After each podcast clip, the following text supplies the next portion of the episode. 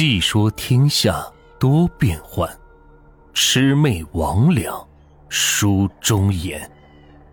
欢迎收听民间鬼故事《鬼丈夫》下集。这个孩子长到两岁，某天夜里，我表姐听到窗外是哗啦啦的响。这往外一看，是一个穿着高头大马的人，看不清楚面目，但是身上却穿着古代人穿的官服。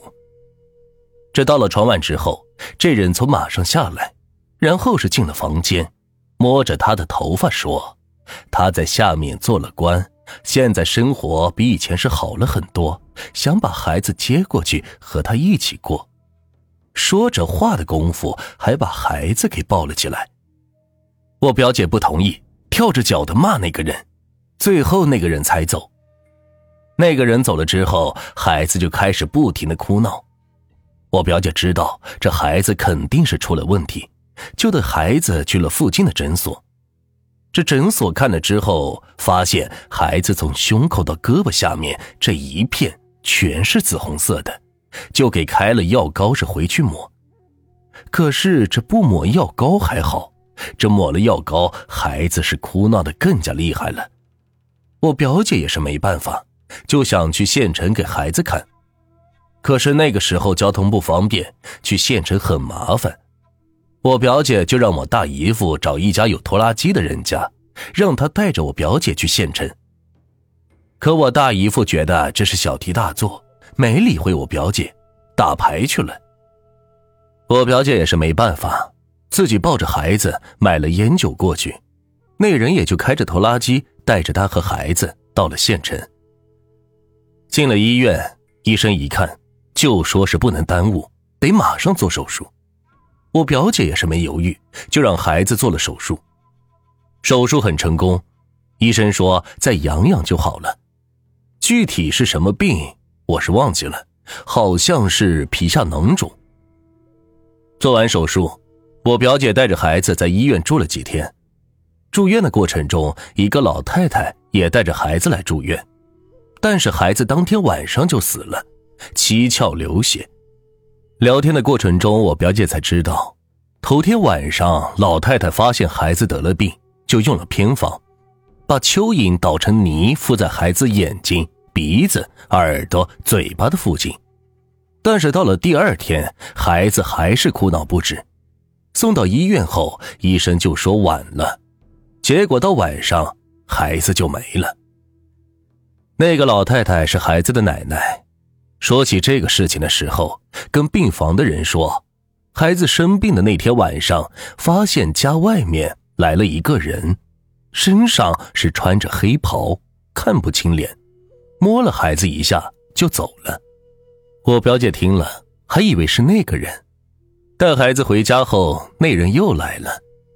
我表姐问了一下，才知道穿黑袍子的和他不是一路的，是另外一个部门。我表姐就骂他，以后不许他再来。那人是很伤心，说一年才允许出来几次，不来看孩子还能干嘛？不过我表姐骂完那个人之后，来的次数果然就少了很多。不过转过年。从湖北来了一对老夫妻，找到我表姐，说是孩子的爷爷奶奶，儿子给他们托梦，让他们来看看孩子。我表姐不太相信，那对夫妻拿出来一张照片，照片上是个阳光帅气的男孩。老夫妻跟我表姐说，这就是他们的孩子，姓刘，在天津做生意出了事孩子从小就很聪明，也很勤快。就是家里穷，不然上个大学是没有问题的。我表姐看了照片，知道老人家说的没错，孩子和照片上的男人很像，但是她从心底接受不了这个现实。虽然一开始她也知道这孩子是这个男人的，但现在那个人的父母找来，她还是觉得有些奇怪。那对夫妻可能也觉得这种事儿有些匪夷所思。并没有太过于的为难我表姐，只说能看看孙子就行。我表姐也不是那种不通情达理的人，就让老夫妻看了孩子，估计是怕孩子吓着，他们就是远远的看着，也没做什么。走的时候还要给我表姐钱，我表姐死活没要。之后的几年，老夫妻每年都来，来的时候会带很多特产。起先我表姐还觉得没什么，但我大姨不乐意了，说虽然你生了孩子，但以后你还是要嫁人。现在好多人都闲言碎语的说你，他们要总是来的话，到时候你该怎么办？我表姐也知道这种事不好办，但知道大姨也是为了她好。但是老夫妻再来，她也不好说什么。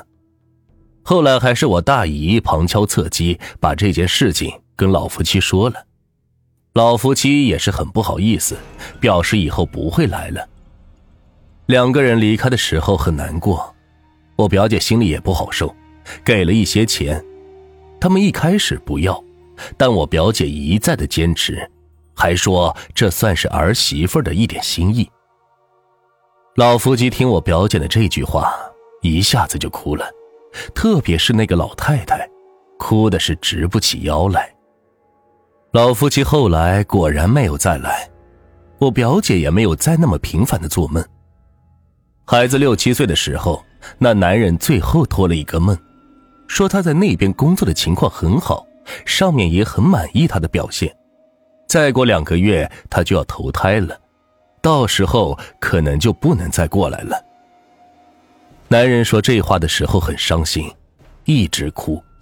临走之前，男人说他投胎的地方是沧州的一个县城，男主人叫什么名字，在什么单位工作。说完，男人还告诉我表姐，他身上哪里哪里有几块胎记，是死前的刀疤。说完这些，男人就走了。打那之后，男人再也没有来过。我表姐也嫁了人，我表姐的老公是天津的，大了我表姐六岁，是做建材生意的，为人很和善，对我表姐也好，对彤彤也很好。不过我表姐嫁过来之后，一直对那个男人说的事情是念念不忘。跟老公说了之后，老公也很能理解她。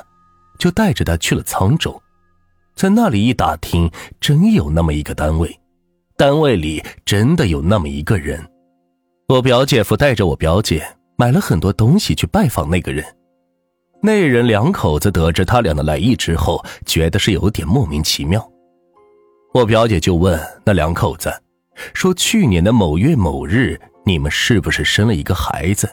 他身上哪里哪里有几块胎记？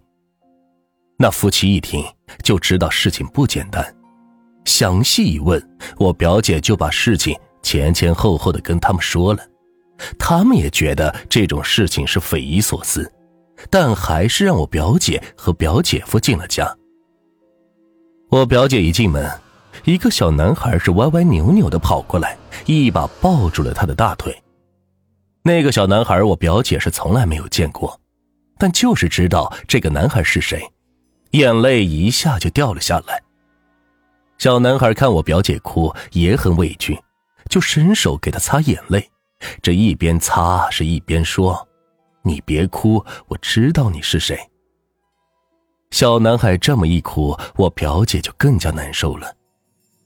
两口子看到这种情况，就跟我表姐说：“这孩子从小就乖，除了他俩，谁都不让抱。”后来，我表姐就经常和这家人走动，两家的关系也是越来越好。